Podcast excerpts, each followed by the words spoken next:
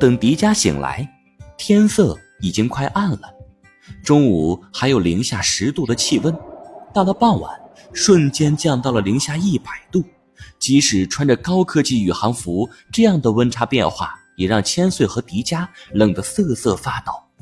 半睡半醒中，迪迦突然听到一个机器声音：“老板，距离奥林匹斯山山顶还有五公里，是否启动扫描检测功能？”启动。这个机器人的声音就来自于洞察号火星探测车。这辆车已经被千岁改成了一台智能汽车，已经完全具备了初等的智慧。迪迦睡觉之前，就一直听着火星车和千岁聊天，就是因为聊天内容太无聊了，他才睡着。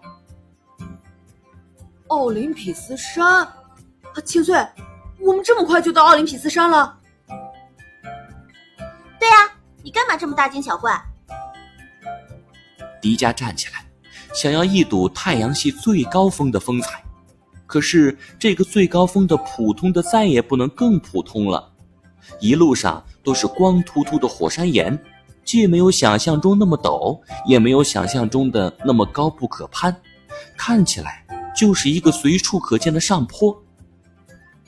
啊，我还以为这个最高峰有多好玩呢，原来也不过如此嘛，迪迦。虽然奥林匹斯山很高，但是它的占地面积特别大，导致了坡度非常缓，而且火星引力也小，所以我们爬起来没什么难度。好吧，我还以为得爬几天呢，没有挑战啊，不好玩。迪迦虽然嘴上说着不好玩，不过俯身向下看时，还是被深深的震撼到了，自己仿佛站在一座摩天大楼的楼顶。脚下的一切都小得像个模型，明明是来时的地方，可是看起来却又那么遥不可及。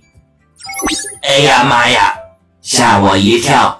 报告老板，岩石层扫描到生物痕迹。你一个火星车，别总一惊一乍的。扫描到了什么？似乎是生命迹象。难不成这山上还有别的火星人？千岁听迪迦这么一说，心里一惊，快速点开火星车的操作面板，果然发现了生物组成的元素。迪迦跳下火星车，来到了火星车的铁爪子指的一个方向，那是一块石头上留下的奇怪图案。图案是一大片深色的痕迹，像是一幅画。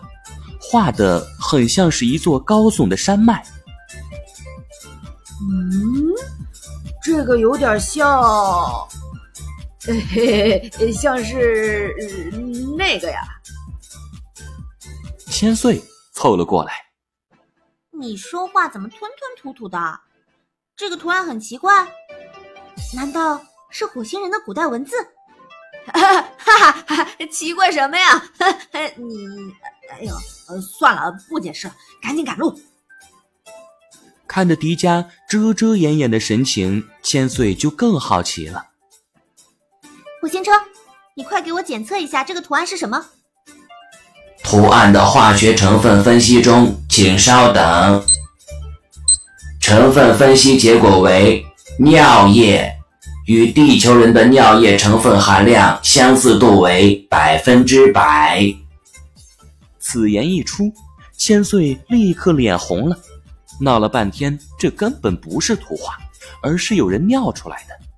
显然，迪迦刚才的吞吞吐吐，就是因为他早就看出来了。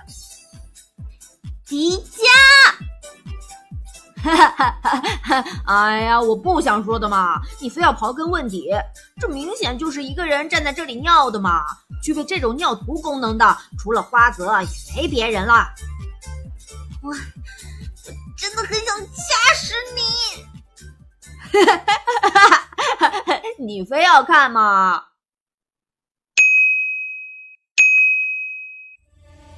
迪迦的笑声未完，手腕上的火焰符文也亮了起来。哎哎哎，女侠饶命！创世宝石就在附近。